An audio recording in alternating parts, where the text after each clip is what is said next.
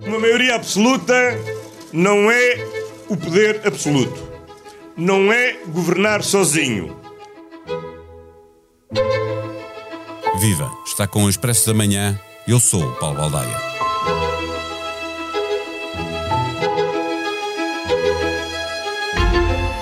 Com a maioria absoluta, acabou-se o fornezinho de saber quem viabiliza o orçamento do Estado do governo socialista.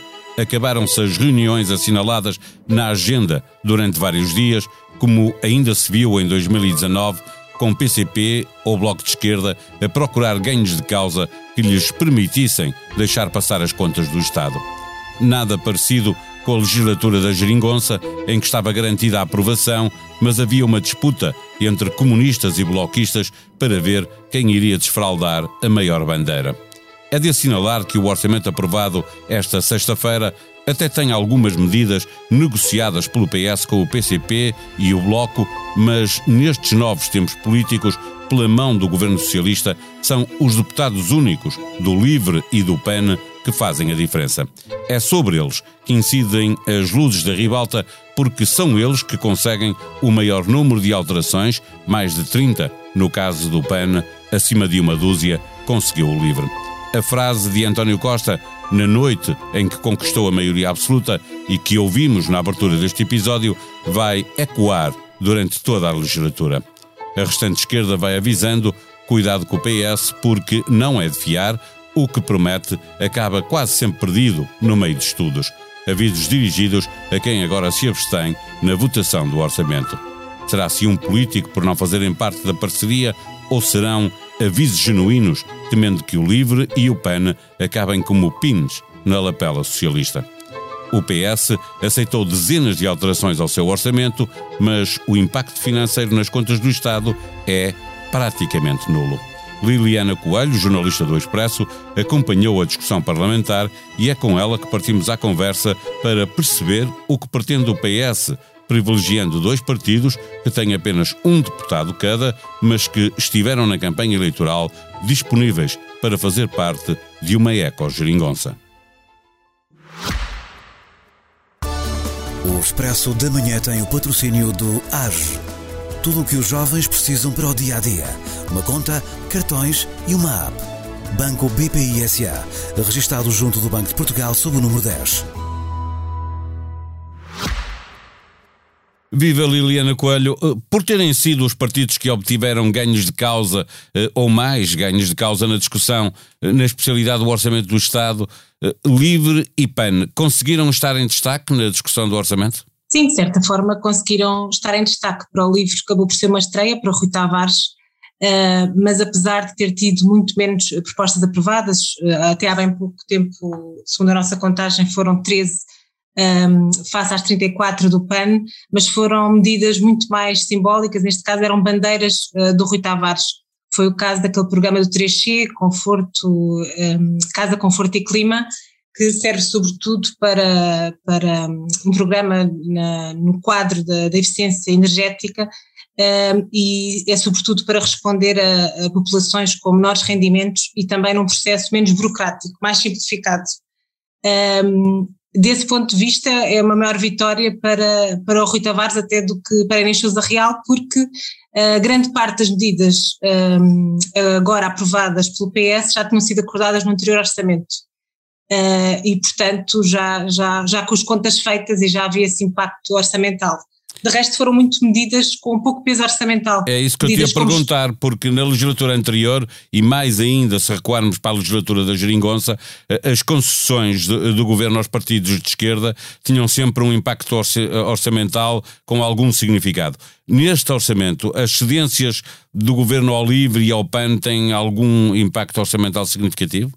Da parte do LIVRE, que tem maior impacto orçamental, é o alargamento do subsídio de desemprego para vítimas de violência doméstica, para, para pessoas que, que, que, se, que se despeçam para poder acompanhar o cônjuge que vai trabalhar para o interior do país uh, ou para, para formações, mas de resto não tem quase peso orçamental. Aliás, os dois partidos já foram, já foram convictos um, logo para, para a mesa de negociações que não poderiam pedir muito. Uh, basicamente o governo, uh, a palavra de ordem é contenção, e contas certas, como, como já acontecia com, com Mário Centeno, e Medina uh, mantém esta regra.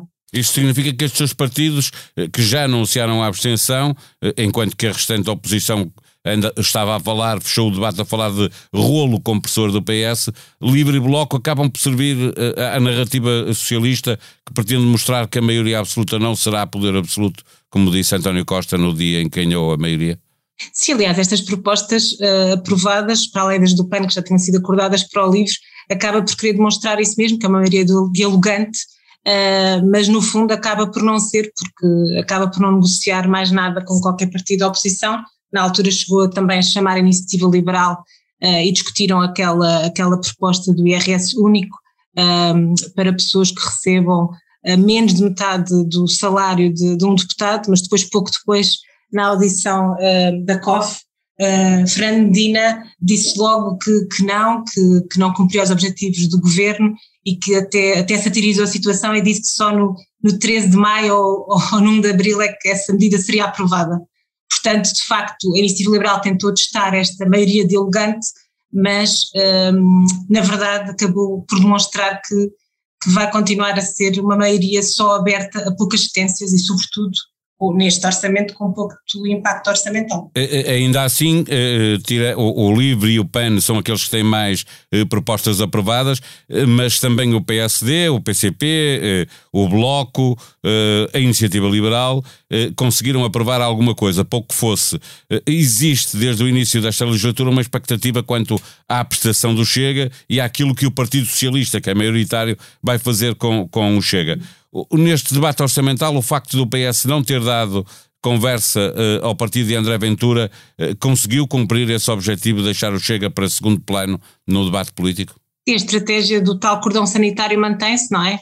É uma estratégia acordada uh, nos corredores já entre o PS e o PSD, não é? Até quando há cada, cada intervenção de deputado não fazer mais perguntas, acaba por ser a regra, uh, e desta forma sem aprovar nenhuma medida, até porque havia algumas medidas muito semelhantes com de outros partidos, à esquerda e à direita, aí é mesmo a forma de assinalar, um, ehm, de assinalar essa diferença e essa, e essa vontade de não dialogar com o partido extrema-direita. Ainda assim, entre PS e PSD, houve aprovação de medidas do, do Chega, votos favoráveis a medidas apresentadas pelo Chega? Não, do PS isso, não, que senão teria sido aprovada alguma. Do PS Obviamente, não, não. PSD e outros partidos. Do, do, sim, há algumas, sim, mas coisas menores, não, não, muito semelhantes com propostas já suas. Eh, para fecharmos esta conversa, eh, queria-te perguntar se, eh, se existe, existindo agora uma maioria absoluta, há também uma guerra no leste da Europa que só perde alguma relevância mediática com notícias como aquela muito recente de mais um massacre nos Estados Unidos. Os partidos fizeram este debate influenciados por essa consciência de que este é um tempo em que é quase impossível uma afirmação política para a oposição? Sim, aliás, a principal crítica, como à direita e à esquerda, é sobretudo o facto do Orçamento de Estado não responder um, ao aumento da inflação e face a esta consequência subida de preços dos produtos e os salários não acompanharem nem as pensões e, e, de facto no futuro a oposição vai continuar a bater na mesma tecla e a insistir. Aliás, é, é de prever que após o verão, não é que aumenta a contestação social, que é sempre natural, e quando se começar a discutir o orçamento para 23, ainda vai ser 23. pior, porque aí, aí eh, o governo é tem a norma de, de e tem a norma de querer uh, aplicar o que tem feito, aplicar uh, para, para os aumentos de, de, um, de um ano a inflação do ano anterior e veremos se o governo tem, tem ou não essa vontade e essa capacidade, dando espaço uh, à oposição para afirmar uma, uma alternativa, não é? Sim, agora foi rejeitado o aumento extra das pensões e também os, os aumentos intercalares na função pública, as propostas de todos os partidos, tanto à esquerda como à direita, as críticas foram semelhantes, sobretudo no facto deste Orçamento de Estado não responder ao aumento da inflação. Um, e as, as, previsões não são animadoras, apesar do governo querer fazer parecer que a ideia de que um, isto é, esta é uma questão temporária, mas tanto as previsões de Bruxelas como do governo ambos reviram em alta a inflação, um aponta 4% para este ano e outro 4,4%. Portanto, é de prever que a inflação vai continuar a aumentar até o final do ano, os preços a aumentar, o poder de compra um, a descer e a causar dificuldades aos portugueses. Os partidos da oposição, e, e, e onde estão também o LIVRE e o PAN, eh, obviamente, não tendo conseguido eh, os aumentos intercalares, conseguiram do governo alguma resposta eh, sobre a hipótese de o governo, no orçamento de 2023, dar resposta a esta perda de poder de compra? O governo não dá garantias, diz que estará atento, como é óbvio, mas a palavra de ordem mantém-se para já, que é contenção, manter esta margem de manobra para qualquer eventualidade, eh, mas que estarão a acompanhar, obviamente, eh, essa questão e no futuro estarão atentos. Mas não há garantias.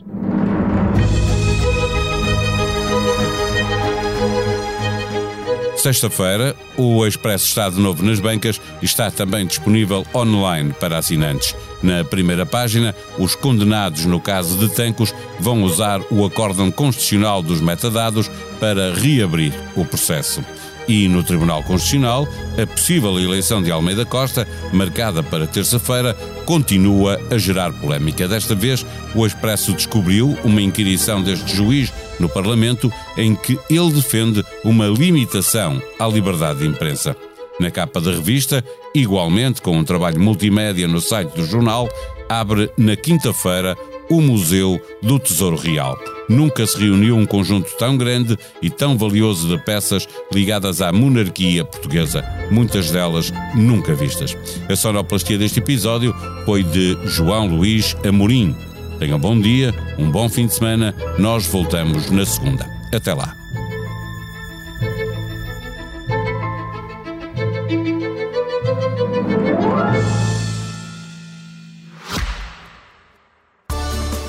Expresso da Manhã tem o patrocínio do AGE. Tudo o que os jovens precisam para o dia a dia. Uma conta, cartões e uma app. Banco BPI SA. Registado junto do Banco de Portugal sob o número 10.